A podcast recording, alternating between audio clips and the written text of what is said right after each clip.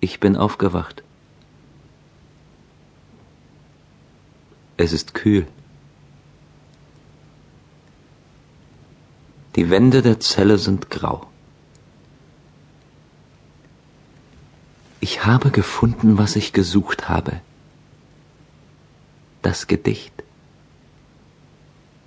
Der heilige Gaetano hat es mir im Traum geschenkt. Es ist zwar nur ein schlechtes und holpriges Gedicht, das er mir gegeben hat, aber es ist ein Gedicht. Ich bin gerechtfertigt. Jetzt können Sie mich nach London zurückbringen und mich verurteilen. Es wird mich nicht berühren. Ehe ich beginne zu erzählen, will ich einen Augenblick lang vollkommen glücklich sein.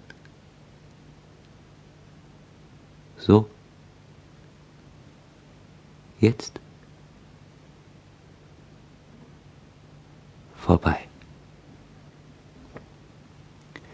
Ich, Richard Aldrich, geboren vor 20 Jahren zu London, sitze in einer Zelle des Stadtgefängnisses von Neapel, in das man mich gestern am Nachmittag eingeliefert hat. Man hat mich verhaftet, weil die Londoner Polizei nach mir fahndet. Gestern an einem Augusttag, drei Uhr nachmittags, in dem Augenblick, als ich die Kirche des heiligen Gaetano verließ. Der Kriminalbeamte, der mich mit halblauter Stimme aufgefordert hatte, ihm zu folgen, brachte mich zu dem Kommissar Paselli, dem ich, wie ich es mir für einen solchen Fall vorgenommen hatte, sogleich und mit kühler Stimme gestand, was ich nicht als Verbrechen betrachten kann von dem Wunsch erfüllt, mit der Suche nach dem Gedicht beginnen zu können, habe ich nämlich aus einer der Kassen der Bank in der Half Moon Street, bei der ich als Volontär beschäftigt gewesen bin, hundert Pfund genommen. Ich bin mit dem Geld nach Neapel gereist, weil diese Stadt mir nach allem, was ich über sie gehört und gelesen hatte, das Gedicht verborgen zu halten schien, nach dem zu suchen ich entschlossen war. Der Kommissar Paselli begriff sofort, was ich meinte auch wenn er sich in seiner Antwort der zynischen Polizeisprache bediente. Ich verstehe. Ohne Geld kann man keine Gedichte schreiben. Der Wirklichkeit entflieht man nur mit Hilfe der Wirklichkeit. Glauben Sie nicht, dass man die Wirklichkeit ein wenig betrügen muss, wenn man das Wunder des Gedichts vollbringen will? Sie sind sehr jung, Mr. Aldrich, und zugleich schon sehr raffiniert. Er sah mich mit Augen, die wie schwarze Sterne in seinem fetten, bläulich rasierten Gesicht leuchteten, an. Sie verstehen es schon, Worte hübsch zu beleuchten. Wahrscheinlich werden Sie es noch weit bringen mit Ihren Illuminationskünsten. Nach einer Pause sagte er. Ich glaube nicht, dass man zugleich ein Betrüger und ein Dichter sein kann. Es war Notwehr, ich muss einfach Gedichte schreiben. Und London war Ihnen dazu zu gewohnt und zu grau und zu schmutzig. Es war Hohn in seiner Stimme. Was haben Sie in London geschrieben? Zahlen. Und nun, kaum waren Sie in Neapel, haben Sie begonnen, statt Zahlen Gedichte zu schreiben?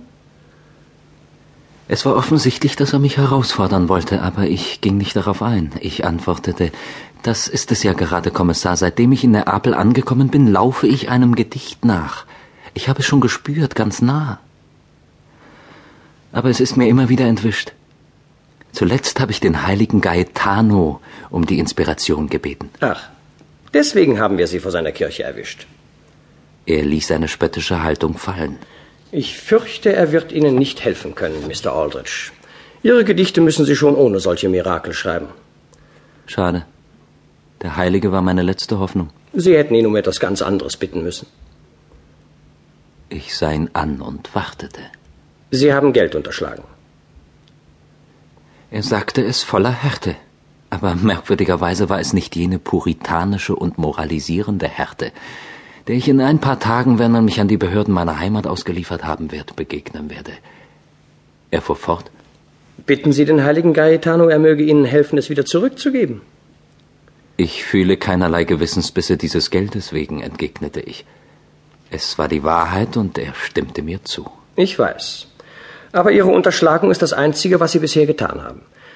Sie können diese Tat bereuen oder bejahen, aber Sie müssen sie anblicken. Nur wenn Sie sich zu ihr bekennen, werden Sie frei, das Nächste zu tun, was Sie zu tun haben. Das Nächste? Das Gedicht. Sie glauben, die Hand, die meine Gedichte schreiben wird, hätte etwas mit jener fremden Hand zu tun, die das Geld nahm? Es ist eine Hand. Die Ihre?